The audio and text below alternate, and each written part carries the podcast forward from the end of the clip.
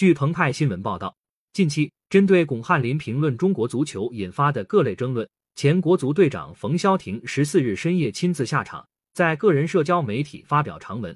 在此前，冯潇霆就曾表示自己即将退役，退了让位给巩汉林。以下为冯潇霆原文：我不是来回应巩汉林老师的，我只想在此刻说说自己的心里话。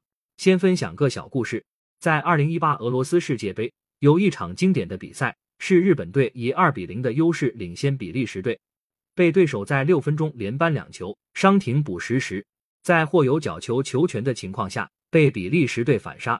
整个过程仅仅用了十四秒。为了探寻这十四秒背后的秘密，日本人对二十八台摄像机所采集的十四秒的视频进行了分析，并且邀请了当时这场比赛双方的主要球员以及欧洲各个俱乐部的专家和选手一起来回顾和探讨。当事人和对手一起坐下来，客观冷静的分析探讨哪些是技战术的问题，哪些是心态问题，哪些是判断失误，哪些是可以避免的。当时是否有更好的选择？进行了全方位的复盘和重演计算。每一个成功的背后，都有他付出的时间成本和投入成本。这些年，我们也遇到过类似情况：黑色三分钟打平出现，不同的球员却总在犯相同的错误。然而，我们只关心胜负，却不知道为什么输。然后网上一片呼声：谁谁下课，某某球员滚出足球圈。很大可能，这些人中都不知道球员谁是谁。冯潇霆代表国足出战。冯潇霆代表国足出战。三年前的亚洲杯，我出现了失误，再也无缘国家队，我承担了所有。对于外界的批评和指责，我没有怨言。可除了个人失误外，难道没有别的原因了吗？可最后，球员、教练只是在无限承担自己所能承担的责任。今年国家队输给了越南，一点不意外。我在平台分享了其中的原因。比赛输了，很不幸，又有球员出来承担责任了。又是某个球员的问题吗？我们一直在循环着，学法国，学意大利，学荷兰，最后却丢了自己。我们都在观望着，如果时机成熟，以最小的风险去建言，以最少的损失换取最大的结果和流量。可现在足球已经到底了。你曾经甚至看过一个不知真假的保洁阿姨来揭露球员的私生活换流量，我还要保持沉默吗？这次十二强赛没有打出理想的结果，可哪个球员不想荣归故里？可差距就是如此，而且我们还有入籍球员呢。这次有几场比赛，我们总是在回传，是技术原因还是心理原因？每次比赛完，大伙都基本有一些业务交流。其中听说有一场比赛是过于自信，就和四年前的十二赛其中一场一样。我们总是在原地打转，却没有真正的解决问题。现在的比赛氛围，有句话很流行：只要不失误就行。为什么会到这个地步？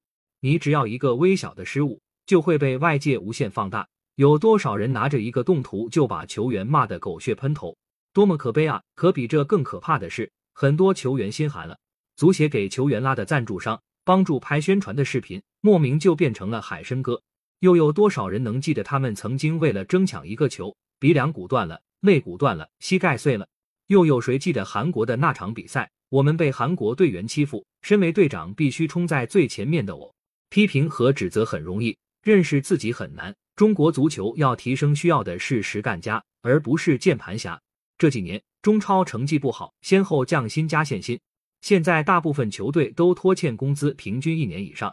换做任何一个人，老板告诉你我一年不能给你发工资，你愿意继续干吗？但大部分球员和俱乐部都相互理解和信任，共度难关。为了热爱，为了情怀，也为了工作。可还是有一些俱乐部做着肮脏的事。外援的钱结了，中国球员你就等着吧，把原合同撕了，逼你签一份打工合同。这些球员找谁说？谁会替他们说话？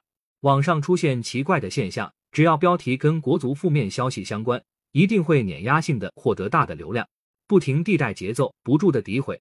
是流量是获得了，可是没有人愿意思考这其中真正的原因。我原本没有必要去说一些问题，我已经不在国足了。可我就是和自己过不去，我怕现在不说，以后就说不出来了。我设想十年后的自己和现在的我对话：冯潇霆，你是不是傻？你看你说的这些，他不会改变，足球不会重新开始，大家不会一起努力营造好的氛围，不会很有耐心的慢慢积累，等到花开。你看你后悔了吧？我很难说出我后不后悔，但我在做属于我的事。足球是一个青春饭，从小就要努力去磨练，然后用身体赚钱，等年纪大了再花钱养身体。多少球员也因为伤病告别了自己热爱的赛场。其实选择足球本来就是一场赌博，赌运气，赌未来，赌能改变人生。我确实快退了，很多事跟我牵扯不大。可现在零零后、零五后这帮踢球的少年，他们付出了十年、二十年的努力，日复一日的努力和磨练，他们的未来又在哪里？难道就躺平吗？冯潇霆为球迷签名。冯潇霆为球迷签名。我经历了足球高光辉煌的时候，我们赢了两次亚冠冠军，拿了很多联赛冠军，国家队比赛两次赢了韩国，在十二强赛也打出了水平。这些东西我们没有天天拿出去说。现在我们到了低谷。也没有抱怨太多，每天都坚持做自己热爱的事情。至于薪水，好的时候拿得多，不好的时候拿得少，这是市场规律，我们做不了主。可我们愿意在低谷时储备力量，再一次等待高光时刻。我应该是等不到了，但他们能等到。这个世界上没有真正的感同身受，我们所能做的只有在自己选择的道路上不放弃。我爱这一行，我爱足球。但凡听到有人对我从事的行业指指点点，我都会不舒服，哪怕是朋友也不行。